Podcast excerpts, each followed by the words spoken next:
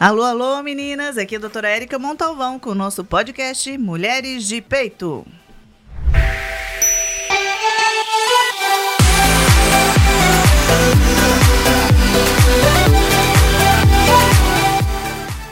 Alô, alô! É, meninas, mulheres de peito. Primeiro eu quero passar uma mensagem importante. Quem quiser seguir a gente no Spotify, Mulheres de Peito. E no YouTube, a doutora Érica Montalvão, vocês conseguem ver o vídeo da nossa gravação. E hoje a gente está com uma convidada é, encerrando o mês das mulheres, hoje, por coincidência, é o último dia do mês, de março. É, infelizmente, eu não vou conseguir liberar em março, mas a intenção é que vale. É uma, uma pessoa importante, eu escolhi duas mulheres importantes para gravar hoje, e hoje quem está aqui comigo é a Carol Mischiati. Isso? Boa tarde, sim. E eu gostaria que ela falasse um pouco dela, porque é tanta história que eu não consigo contar, mas eu consigo destrinchar com vocês. Mas primeiro, agradecer, tá? Por você ter aceitado esse convite, estar tá aqui com a gente, para a gente conversar. Obrigada, eu é uma honra poder estar tá aqui, ainda mais num mês tão especial assim e dividir com vocês um pouco da minha história, da minha trajetória, que, como diz assim, quando a mãe fala, né? Você não é todo mundo, ah, vou na festa, todo mundo vai, ah, você não é todo mundo. Eu me encaixo super ali. Nunca fiz muito parte desse padrão e trago coisas diferentes aí. E a ideia é mostrar mulheres fortes em todos os ambientes podem motivar todas as mulheres, ok? Me conta, é, você é de onde? Eu sou de São Paulo, capital, nascida e criada, vida toda ali praticamente, até os 18 anos. Venho de uma família que batalhou muito, assim, para conseguir passar pra gente coisas que eles não tiveram, né? Então, mais é, possibilidades de estudo, um conforto melhor. Então, algumas oportunidades apareceram na minha vida desde os meus 10 anos. Eu sempre fui muito alta, tenho quase 1,80.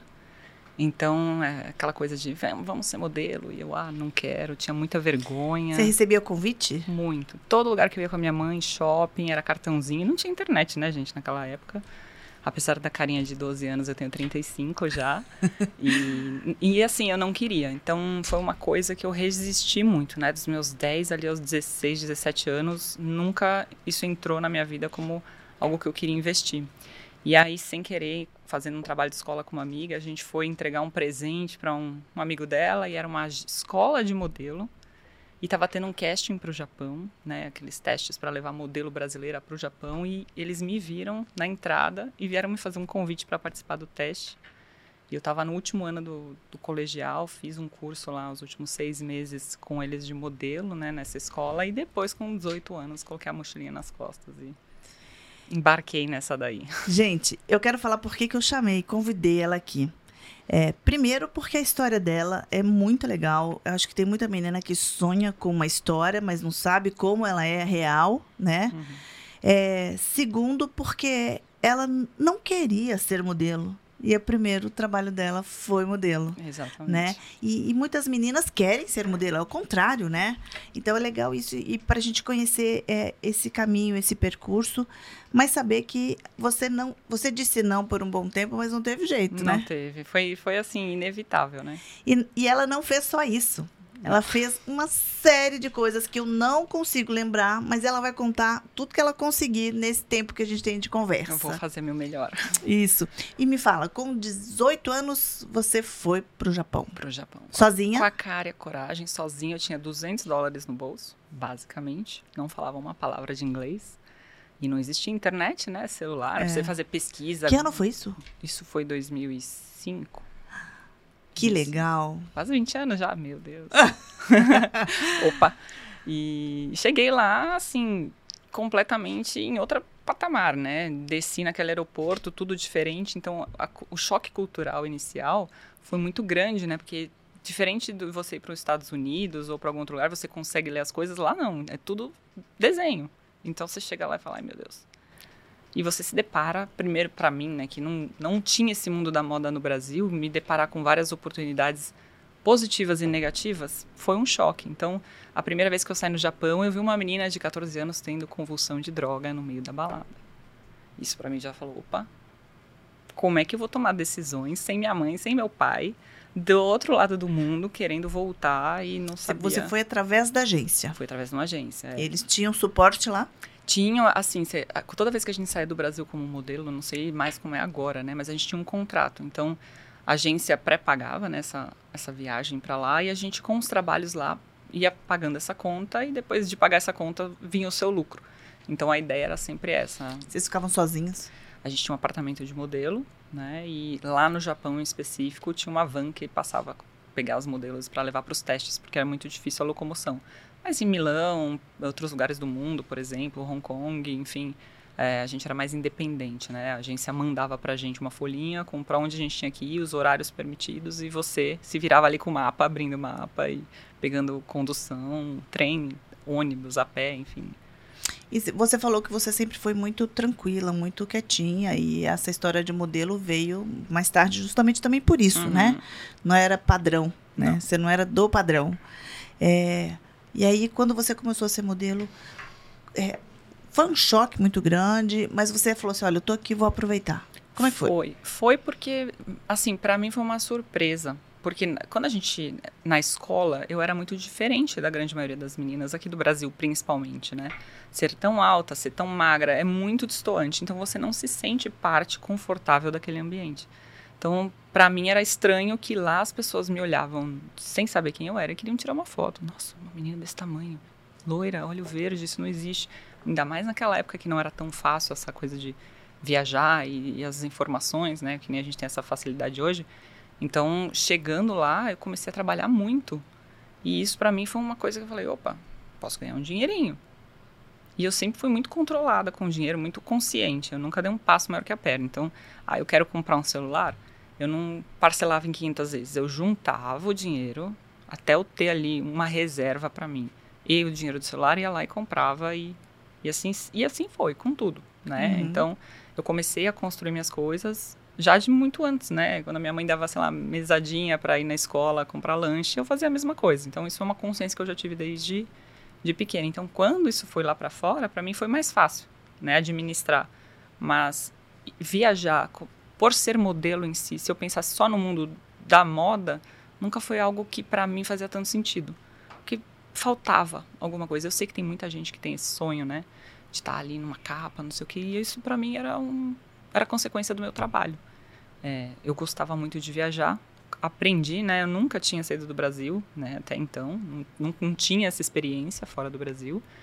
E aí eu me apaixonei por outras culturas. Então lá no Japão fiz muitos amigos, comecei a aprender japonês, comecei a aprender inglês, comecei a ficar imersa na cultura do país que eu ia. Então, Isso é fantástico, é. né? Você está tendo uma oportunidade de sair do seu país e ir para um país de uma cultura completamente diferente. E uhum. aí você tem que aproveitar todo, tudo, tudo em todo momento. Tudo, ainda mais como eu te falei, a primeira impressão que eu tive né, daquele mundo da moda era uma coisa meio macabra, meio, nossa, eu não quero fazer parte disso, e a grande maioria pensa assim nessa, nesse mundo de festa, né, do glamour. E eu falei, como é que eu posso aproveitar isso? Então, naquela época eu pensava assim, se uma oportunidade me aparecesse e eu não soubesse tomar decisão, como seria o meu termômetro para saber se eu ia ali ou não? Então, eu imaginava meu pai e minha mãe de braço cruzado me olhando. Se eu falasse sim, eles iam sentir orgulho ou não? Então, para mim, sim era um sim muito claro não era um não muito claro e talvez era não, porque se fosse um sim claro seria um sim. Então, isso me a minha vida inteira isso foi um termômetro que funcionou. Fantástico. Porque não tinha esse acesso, eu conseguia ligar para casa uma vez por semana ou a cada duas semanas que a gente comprava um cartãozinho internacional, você raspava lá, dava aquele código, ligava num número, um código de 500 números para você, gente, acho que as pessoas nem sabem o que, que é isso, né? Então, era um mundo completamente é. diferente, ainda mais na Ásia com diferença de fuso horário e tudo mais, né? E me fala uma coisa, por exemplo, é, eu estou perguntando de coisas práticas e rotineiras porque acho que é interessante para quem está pensando em entrar uhum. né, nessa área ou está tendo oportunidade nesse exato momento, né? É, alimentação, vocês moravam juntas, como é que era essa rotina? Que é, é muito curioso, para a gente que não é dessa área, fica, fica imaginando, né, como seria. É, naquela época, acho que as coisas eram muito diferentes de agora, né, assim, sempre existiram muitas brasileiras do lado de fora, né? Então eles faziam às vezes um apartamento com mais brasileira, outro com mais americana, eh, ah, não sei, gringas em geral, russa, muita russa também, pessoal da Austrália. Então eu sempre pedia para não morar no apartamento das brasileiras. Essa, essa era uma, uma característica minha, assim, que eu tentava aproveitar. Então, já vou estar aqui, eu quero aprender inglês. Então, eu quero aprender alguma coisa. Óbvio que eu tive alguns apartamentos, alguns lugares que morava assim com meninas e era muito tranquilo. A gente teve uma amizade super legal, pessoas que eu levo até hoje na minha vida. E outros que você às vezes tá com uma gringa ou uma brasileira e não dá certo e é pau e tipo alguém pegou sua comida na geladeira, aquela aquela guerra tipo de coisa de irmão, uhum. né? Então ainda mais todo mundo vamos dizer quebrado ali tentando uma oportunidade. Então, é, é, essa, essa convivência, eu acho que é a mesma coisa que o pessoal vive hoje em república de escola, né? De faculdade, enfim. É, só que tá mais perto. Só que é diferente, né? Então, assim, aqui você tem, consegue ir pra casa da mãe, lavar roupa. Lá não, é tudo, opa. Que, como é que eu vou comprar alguma comida no mercado que eu não sei o que está escrito? É verdade. E qual momento que você percebeu, assim, que você pode, deve ter percebido, que te deu mais saudade, que te deu mais vontade de voltar? Voltar. Você não iria voltar porque era uma oportunidade, com certeza. Mas teve esse momento. Não, eu não voltei porque várias vezes a minha mãe, quando eu ligava, falava: ai, mãe, nossa, tá horrível, cansada. Minha mãe ia lá e falava: você escolheu, você vai ficar. Tomou sua decisão, honre a sua decisão. Então, minha mãe teve um papel muito importante. Sua de... mãe não é mineira, não, né? Não, minha mãe é de São Paulo também. E aí ela falava, ah, você escolheu, agora fica, com dor no coração, porque eu passei por umas coisas assim em Hong Kong. A primeiro ano, né? A primeira vez que eu saí, eu fiquei um ano fora. E aí eu fiz, São, eu fiz é, Tóquio, Hong Kong, Malásia e Coreia do Sul. Em um ano. Nossa. Peguei frio de menos 20 graus, uma coisa que eu não, não tinha nem ideia do que era. E nesse momento, por exemplo, você parou a escola, não, eu terminei o terceiro. Eu só saí quando eu terminei o terceiro. Ah. E aí eu não sabia o que queria muito de faculdade, né? Eu queria prestar uh, administração, eu queria fazer ou fotografia ou nutrição, tipo, os mundos completamente diferentes. Sim, então sim. eu falei, bom, uma oportunidade que me bateu a porta que eu posso testar. Até eu decidir o que eu quero. Sim. E no fim foram cinco anos, assim, né? Viajando, indo e voltando e aproveitando esse mundo. Porque né? a minha preocupação tanto da família, né, das meninas que vão para esse mundo, né, de sair para fora para estudar, não, não, não para estudar, mas para trabalhar de, de várias formas, e a modelo, nos, né, que é o assunto que a gente está falando, é pa parar os estudos e depois se vai retomar, se não vai, como é que... Depende muito de como vai ser a evolução dela. Eu, eu entendo, uhum. mas assim, imaginei a angústia. Mas você terminou, né, o Terminei. terceiro, e aí você tinha uma, uma amplitude maior um de... pouco maior, é. Porque, assim, na minha cabeça já tinha. Para mim fazia sentido terminar a escola. Um que eu já não gostava de várias coisas da escola, várias matérias. Então, para mim, era importante terminar logo. Porque eu sabia, se ficasse três anos lá fora e fosse voltar, como é que eu ia terminar aquilo que faltava você já com outra tava, cabeça que eu já não estava muito interessada. Uhum. Então, para mim foi fundamental terminar o colégio e depois ir por vários motivos. Um que eu já era maior de idade, então eu não precisava de autorização dos meus pais para poder comprar uma passagem, para embarcar num avião, para fazer um contrato com uma agência. Então, com 18 anos você já tem uma certa independência, apesar da cabeça, né, ainda começando a evoluir ali naquela época, me permitiu tomar mais decisões independentemente, apesar de ter sempre meus pais ali na, na, na retaguarda, né, na, então. E assim, durou essa, esse trabalho seu durou cinco anos. Esse trabalho durou muito mais que isso. Eu fiquei cinco anos viajando. E aí eu decidi voltar para o Brasil fazer faculdade. E achava que já era tempo, né? Eu já estava com os meus 22 para 23 anos. E eu não queria perder toda essa.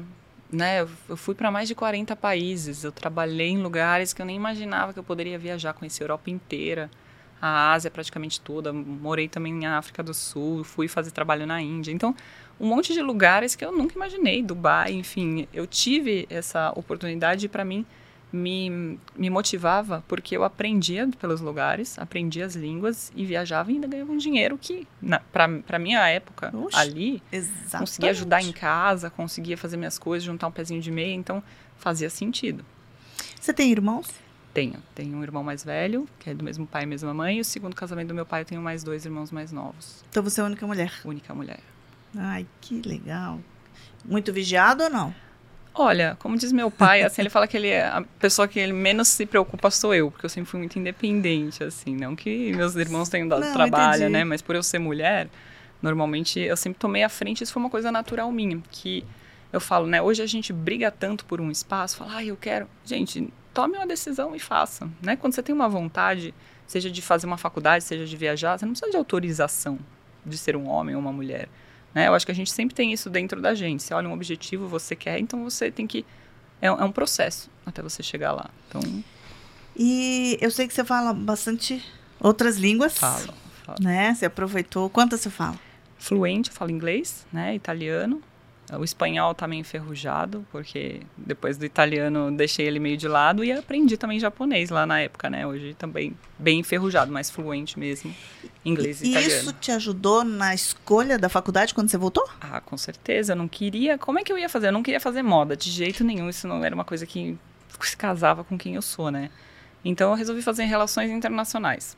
Na época era um curso muito novo, acho que foi o primeiro curso da faculdade de relações internacionais, né? E aí para mim fez muito sentido, porque trouxe um pouco de direito, trouxe um pouco de economia, trouxe um pouco de administração, e aquilo tudo fazia muito sentido para mim, porque eu era minha empresa.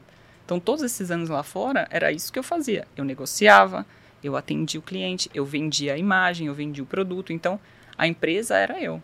Então, dentro daquele cenário, para mim, foi muito legal. E isso me abriu portas para trabalhar em diversos setores. Trabalhei, né, começo da faculdade ali, consegui um estágio num uh, escritório de advocacia, depois eu trabalhei na Câmara Italiana de Comércio. Daí eu fui para o mundo né, do mercado de luxo automobilístico, né, Ferrari ali, Maserati, porque eu já tenho um backup da minha família no meio dos carros, né? Sempre gostei desde pequena e acabei indo para lá também no meio disso tudo. Dos países que você morou, mesmo que seja questão de trabalho, algum te deu mais carinho e falou, nossa, eu voltaria a morar lá? Os últimos dois anos, né, até o começo da pandemia, eu estava morando na Suíça até 2021. E é um lugar que eu tenho um carinho imenso, que foi um lugar que eu fui parar sem querer, assim, também. Tava em Milão, era modelo na época, queria conhecer alguma coisa diferente. Fui lá na estação de trem, fechei o olho, coloquei um destino, falei, ah, vou para esse lugar aqui. Entrei no trem e fui. Quando eu cheguei lá, e aquele trem se abriu, eu desci, olhei aquela paisagem maravilhosa, falei, meu Deus, onde eu vou morar aqui? E não é que dez anos depois surgiu a oportunidade, eu fui morar lá.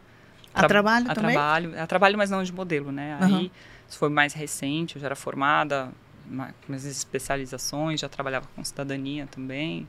Então fazia sentido essa mudança, né? E antes da gente mudar para essa outra, essa outra parte da tua vida, que eu acho que é, que é atual e uhum. que é, uhum. não que seja mais importante, mas é que é atual, é, qual recadinho que você daria para as meninas que queiram seguir esse, esse caminho de modelo? Alguma dica, alguma coisa que você de alerta, seja o que for, o que, que você gostaria de passar para elas? Olha, acho que hoje com o Instagram as coisas mudaram muito, tanto para agência de modelo como para você é, tentar alguma coisa diferente, né? Que o pessoal faz muito blogueira.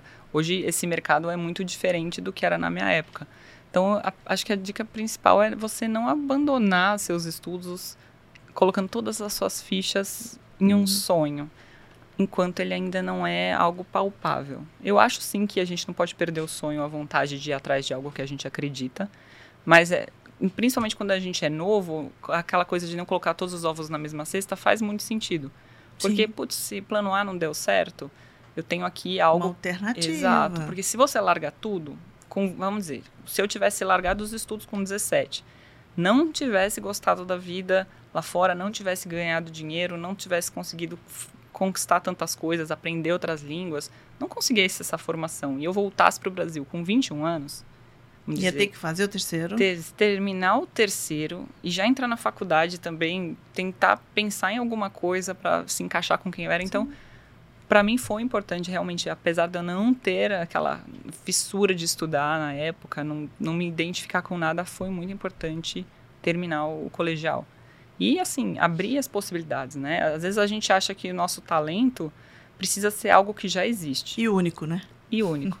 Não, nem único, assim, você se espelha nas outras pessoas, né? Então, porque você é médica, eu acho que eu só vou ter é, sucesso se eu também for uma médica e fizer um podcast. Não necessariamente esse é seu talento. Às vezes, seu talento está em outra coisa tão óbvia, que foi o que aconteceu comigo com cidadania. Foi uma coisa que veio naturalmente para mim, de pesquisa, então eu já falava italiano, etc. Comecei a me aprofundar por conta da minha família. E uma pessoa me pediu ajuda, duas, três, vinte, e quando eu vi, isso virou um business. Eu falei, opa, peraí, o que, que as outras pessoas estão vendo em mim? E várias outras empresas também me contatavam, querendo me contratar. Sei lá, mercado financeiro. Eu não sou super expert em mercado financeiro, mas eu recebi umas propostas muito boas. Não, mas aí a gente começa a oferecer um novo departamento aqui na, dentro da empresa para oferecer cidadania. Eu falei, olha, uma, duas opções, né? Tipo, de oportunidade de trabalho. E no fim eu olhei e falei assim, opa, tô deixando perder alguma coisa. O que, que as outras pessoas estão vendo em mim que eu não consigo enxergar? Porque para mim era natural. Sim. Então era uma coisa que para mim, ah, não vou conseguir ganhar dinheiro com isso, né? Então, é- essa é a nova versão da É. Carol. É, o upgrade. né? E, e foi assim que eu conheci, né? É, A gente conheceu fora do trabalho dela, Uhum. lógico, mas foi no meu trabalho. E, e despertou, e ela foi contando a história, e eu sou muito maravilhada, assunto feminino, que mulher que consegue eh, subir no ritmo dela, mas continuar subindo sempre, isso me, me motiva demais. Eu falei, vamos gravar um podcast agora. e ela topou na hora. Já falei para ela que eu sou agradecida dela estar aqui.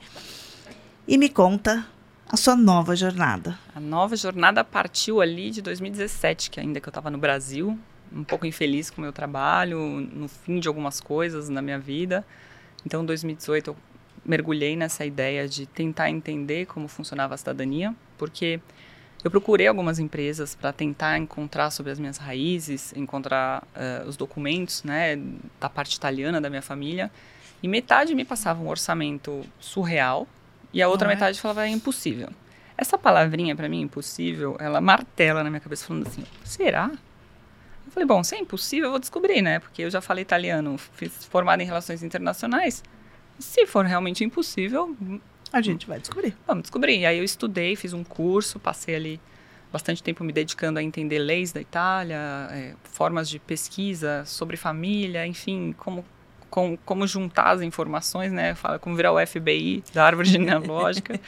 e isso foi muito legal, porque minha prima me ajudou, a gente começou a reunir as informações de toda a família, enfim, 40 dias, coisa que tinha na- gente na minha família 10 anos buscando, eu consegui reunir tudo.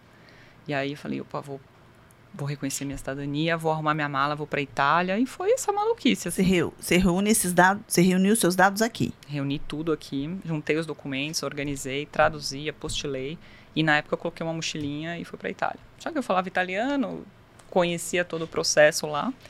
E depois de reconhecer a minha cidadania, eu fui para Milão, né? Fiquei um, minha ideia era só ir para passar umas férias e depois voltar.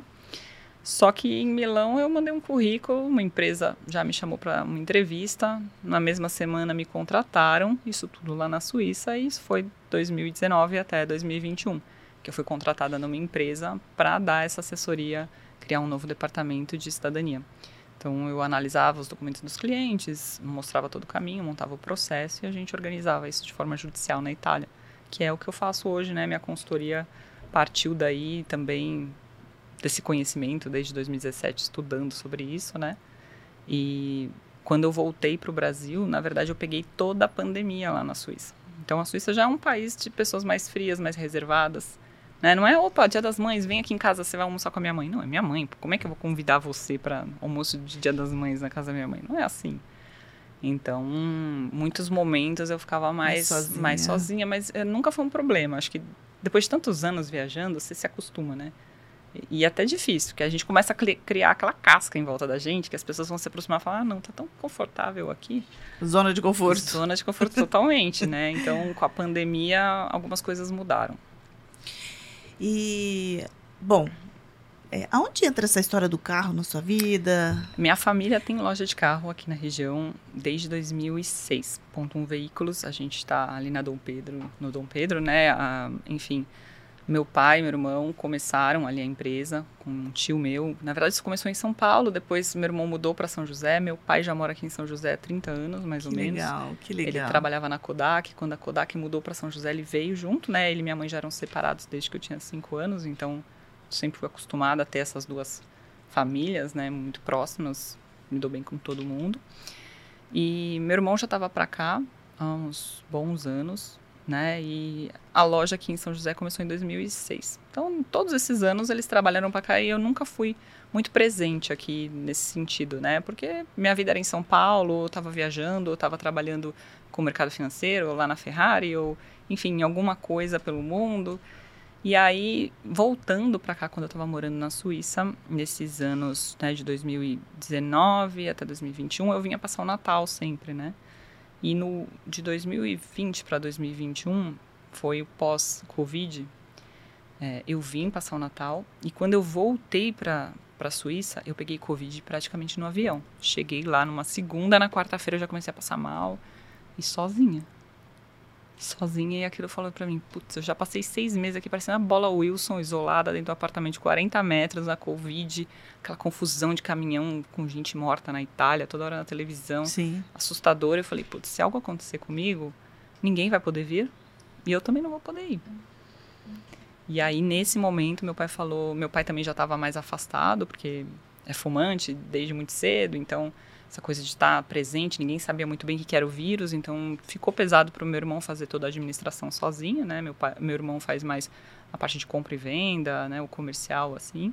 Então a parte administrativa ficou meio largada ali naquele momento. Então eu falei, putz, já estava lá um tempo fazendo a mesma coisa, não tinha, não via possibilidade de crescimento, já tinha tentado algumas vezes, né, criar coisas diferentes. Eu sou uma pessoa que gosta de evolução, o negócio de ficar paradinho ali na água parada não é comigo quando eu começo a dominar o assunto, eu quero mais, né? Sou bem ambiciosa nesse sentido de sempre buscar evolução. Putz, é, já fiz tudo que eu pude aqui, então vou mudar. Então vou para outro lugar. Não sou uma árvore, né? Levanta e vai. É isso. Pega suas coisinhas e muda. Se não tá legal, a gente tem sempre a opção de mudar. Mas deixa eu perguntar uma, fazer uma pergunta que não quer calar. É, você entende de mecânica de carro? Como é que funciona? É, então, isso, isso desde cedo, né? Meu avô sempre mexeu com manutenção de máquina, e aí desde cedo também a gente tinha loja de carro, então o básico eu entendia, era interessada. E aí, em 2021, eu decidi voltar para cá e assumir essa posição na empresa de colocar tudo, a parte administrativa, organizar. E nisso, né, eu faço isso até hoje, a, faço a consultoria e a loja, tudo ao mesmo tempo, como eu falei para você, às vezes dá tempo de dormir, né, e, mas é Que tipo, hora você dorme? mas a gente tenta manter o equilíbrio. E o mundo da, dentro, assim, das opções para as mulheres, né? Eu falo assim, você vai comprar um carro, é, como fazer a manutenção do carro. Eu vejo que muitas mulheres realmente passam perrengue nisso daí. E não é questão só por ser mulher. Às vezes é falta de interesse de você buscar lá, falar, ah, deixa eu ver como isso funciona. Ah, não, é muito complicado, não quero saber. Não, você precisa saber. Você tem um carro, você tem que aprender a cuidar dele. É tipo o seu corpo. Você precisa se alimentar bem para ele funcionar bem, né? Então, Você se cuida bem, né? Teve que, teve que aprender, ou se não, se não cuidava, tem que aprender, né? sim. E deixa eu te perguntar, veio a gente abriu uma caixinha, né, de, Uhum. de perguntas e algumas pessoas mandaram e as minhas amigas do coração estão me ajudando. É, você teve várias mudanças na sua vida, Uhum. né? Como foi vivê-las? Cada mudança, você já falou um pouquinho. Você precisa disso, você sente necessidade. Uhum. Isso é bárbaro. E quem consegue chegar, na minha opinião, chegar nesse estágio de perceber que agora é hora de virar a chavinha e vou porque vai dar certo, eu acho que é um, é um tipo de felicidade, que felicidade são momentos Uhum. que a gente consegue, você conseguiu super cedo. Tem gente que demora para entender isso, né? É, se você teve essa. é, como foi essa- viver essas mudanças e cada mudança, se teve algum choque de adaptação, o que foi pior? Olha, eu acho que eu sempre me li- lidei muito bem com mudança. Isso pra mim acho que é uma coisa minha. Não sei se todas as pessoas têm isso no É. corpo. Então, às vezes, é, pode ser que pra você a mudança seja uma coisa muito dolorosa. Né? A gente tava até brincando aqui, putz, se, se a zona de conforto fosse tão boa, a gente ficava lá dentro do, do útero da nossa mãe, entendeu? Lá no quentinho, né? O que, que vai ter do lado de fora? Então, eu sempre é, acho que por ir, ir para fora muito cedo e ter que encarar essas coisas e não ter o celular ou assim para ver como vai ser antes, não tinha esse spoiler, né? De ah, vou ver para onde eu vou. Não, você ia e o que acontecesse aconteceu e você tinha que lidar com aquilo. Então, as mudanças, eu acho que para Para mim você mais, foi mais tranquilo, né? Foi. Pelo que eu estou escutando você falar. foi. Não que não tenham sido dolorosas, mas eu encarava isso como, putz, estou passando por isso, então tirei o band-aid. Então daqui para frente só vou subir. Então, vamos pro próximo. Porque assim, você viveu mundos. É, moda eu também acho que é um mundo masculino. Uhum. Você deve saber. Carro. E o que você está fazendo agora é um mundo. Teoricamente, a gente acredita que os homens estão mais infiltrados que a gente, Sim. né? E, é, como é que você viveu essa? Porque seu mundo você teve que viver e competir. Eu não acho legal essa palavra, mas teve que Me posicionar. exatamente no mundo masculino, num se- em setores Sim. masculinos, né? Sim. Como que você lidou com, lidou, lidou com isso, né? Eu acho que ah, o estereótipo no Brasil, principalmente de mulher, você é alta, você é loira, então o pessoal já tem um preconceito de que você só conquistou as coisas porque você teve uma facilidade. Ou porque você deu liberdades para alguém, ou porque alguém te indicou, não por você ser inteligente o bastante para conquistar aquilo que está na sua frente. Então, principalmente em ambientes de mercado de, né, financeiro, mundo dos carros, sempre foi mais a presença masculina. Então, uh, eu comecei a aproveitar da minha fraqueza como uma forma de me apoiar. Então, todo mundo, ah, putz, você vai numa reunião, aí está um sorrisinho que o cliente vai vai fazer, né, vai fechar com você. Então, isso sempre foi uma coisa de, segundo as intenções, o pessoal falava nesse, nesse sentido, né? Eu falei, bom, de qualquer forma, eu não vou mudar quem eu sou. E eu vou ter que ir numa reunião. Então, se sorrir para o cliente vai fazer ele ter mais confiança naquilo que eu estou provando para ele que eu sou capaz de fazer, por que, que eu não vou sorrir? Eu acho que você, te, você sofre até mais um pouco, né? É. Porque você tem que provar que você é capaz do que você é capaz, o que é pior, né? É. É, é põe em xeque a sua inteligência, assim, né? É. Não que eu saiba tudo, que eu seja, né? Mas olha, eu teve, teve um estudo, eu, eu gosto de ler um pouquinho sobre isso, porque eu, eu, eu tento trazer essas informações dentro da área de saúde, é, dentro da área de evolução feminina, que as mulheres, quando são contratadas para um, uma, uma vaga. uma vaga, os homens são contratados pelo potencial que eles podem evoluir. As mulheres, pelos que elas já fizeram. Que eles não esperam. Então, quer dizer, se você chegar sem experiência nenhuma, é o homem que vai conseguir essa vaga. Uhum. Então, você uhum. já chega, né? É, com uma, um pezinho atrás, né? Então, assim, e você ainda teve que provar que isso não tem nada a ver com a sua competência. Não, nunca teve para mulher nenhuma. Eu acho que a grande diferença hoje das mulheres se destacarem tanto que, né, a gente tem um ambiente hoje que as mulheres se destacam mais porque elas estão mais presentes. A mulher quer sair de casa, a mulher quer trabalhar. É uma, é uma opção. Se você quer ficar em casa também, gente, não é um problema. Tem o homem que quer ficar em casa, não é porque você é homem que você é mulher. Sim. Só sim. que existem características muito diferentes de homem e mulher. Homem é a força. Então, o homem vai olhar ali, ele vai que nem um touro naquela direção. A mulher é multitask. A gente faz mil e uma coisas ao mesmo tempo. Você atende o telefone, você escreve o que a pessoa está falando, você tira um documento e você está escutando o que o outro está falando lá atrás, já respondeu o e-mail. Então, a gente consegue fazer tanta coisa ao mesmo tempo que o homem não tem essa capacidade. Não estou falando que todos, mas a grande maioria, você falar para ele fazer uma coisa, ele vai passar por 200 coisas que ele já podia resolver e ele não vai conseguir. Enquanto a mulher, às vezes, se ela é inteligente para usar isso a favor dela, ela vai resolvendo. Vai resolvendo. Tudo. Isso se torna, é, torna as mulheres, vamos dizer assim, mais notáveis, né? Fora a inteligência, a capacidade delas irem atrás, de se mostrar ali também, né? Que eu falo que não é só você querer. A gente tem que. É sorte, o pessoal fala, ah, mas é sorte. Sorte é o preparo encontrando a oportunidade. Então, é sempre assim. E pode ser mais difícil para umas, menos para outras, mas é, se você tem um foco e acredita no, no na sua potência, não tem uhum. jeito de não dar certo, né? Tem eu falo isso sempre. Isso vale para a saúde. A gente tem que acreditar que a gente pode ter saúde Com também, certeza. né? E deixa eu fazer uma pergunta para a gente alinhar. É, dentro do que você está trabalhando agora, cidadania, você teve alguma dificuldade?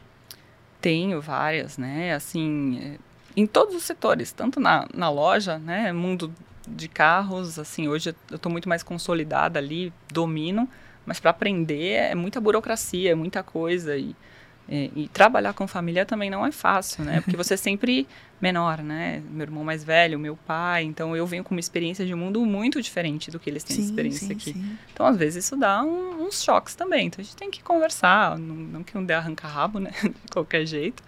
E com a consultoria é uma coisa muito recente, né? Assim, que tem virado, mas tem muito cliente. É, o pessoal procura porque sabe que é um trabalho sério. A gente começou. A Isabela também é uma a minha sócia, ela mora lá na França. Eu fiz a cidadania, ajudei ela a fazer a cidadania lá atrás. E aí ela começou a estudar também genealogia, né, na época, se tornou uma pesquisadora assim incrível, eu falo que ela é o meu FBI. Que a legal. gente faz várias pesquisas juntas. Eu fico mais focada na parte comercial, né, e analisar os casos, ver se está tudo certinho. Ela fica mais focada em pesquisas, principalmente quando a pessoa não sabe se tem essa, essa descendência, né? Chega lá só com as certidões próprias dos pais, a gente consegue explorar toda essa árvore genealógica. Então, às vezes é difícil no sentido de você conseguir um espaço, né, para se mostrar mais, algumas parcerias, mas no geral é uma coisa que flui naturalmente. Se você faz um bom trabalho, você é uma boa médica, alguém vai te indicar, ai, nossa, doutora, minha médica é ótima, vai ali na doutora Érica e e assim vai, né? Você, você ser bom no que você faz, naturalmente se torna sua publicidade. Então é devagar. Às vezes o negócio deslancha de uma vez e às vezes demora muito. Que nem eu, até eu conseguir começar a ganhar dinheiro com cidadania, foram muitos anos de decepção, né? De pessoas não valorizando, de eu fazendo isso para os outros até eu entender como que isso poderia ser a minha realidade e também trazer frutos para mim. Então, dei muita cara na, na porta antes disso acontecer. Tá acabando o nosso tempo. Tá. Mas assim, é, eu gostaria que você deixasse um, um, uma mensagem do coração para as mulheres todas que queiram seguir o seu caminho, seja qual for. Que a ideia é essa de trazer você aqui. Isso para mim é muita saúde, porque uma mulher inteira, tanto, né, pessoalmente quanto saúde, porque a saúde não é só ausência de doença. Não. Hoje a Organização Mundial de Saúde fala isso. É, o que, que você tem para dizer? Você quer deixar algum recado para as mulheres, independente da idade, tá? Com certeza. Nosso corpo é a nossa casa. Se aqui dentro não está bem, nada do lado de fora é, vai ser o reflexo, né? Nada vai funcionar. Então, a gente tem que sempre pensar primeiro eu, segundo eu, terceiro eu, depois as outras coisas. Eu até brinco assim, a alimentação, minha alimentação é durante a semana é muito regrada, né? Assim, em sentido de comer muita verdura, muita proteína, eu evito comer besteira durante a semana. Fim de semana eu me permito, né? Não tenho mais essa noia que a época de modelo deixa a gente meio noiada com essas coisas, né? Mas um equilíbrio. E cuidar da saúde, a alimentação, é esporte, porque tudo isso traz pra gente todos os dias é, as condições de você estar ali presente no seu trabalho fazendo melhor. Então, se você não faz um esporte, seu cortisol também vai lá para cima. Você sabe, né? Meus hormônios. Enfim, a gente tem que cuidar, porque às vezes a gente não, pelo lado de fora você não vê, mas fazendo um exame de sangue você fala, putz, só o colesterol lá em cima, olha as vitaminas lá embaixo, vitamina D, enfim, faz muita diferença, assim, com disposição, é, cuidar, não só a alimentação e o esporte, mas fazer as, as devidas check-ups anuais, né? Muito obrigada pelo seu carinho, seu tempo aqui comigo. Espero que a gente possa motivar, né? E, e abrir, plantar uma sementinha nessas mulheres que queiram fazer diferente e fazer a diferença. Com certeza. Muito obrigada pelo convite. Adorei. Uma Obrigada honra para mim estar você. aqui. E estou super à disposição. Se alguém também quiser conversar, chama lá no Instagram. A gente tá. Todos os links estão lá. Ótimo. Beijo.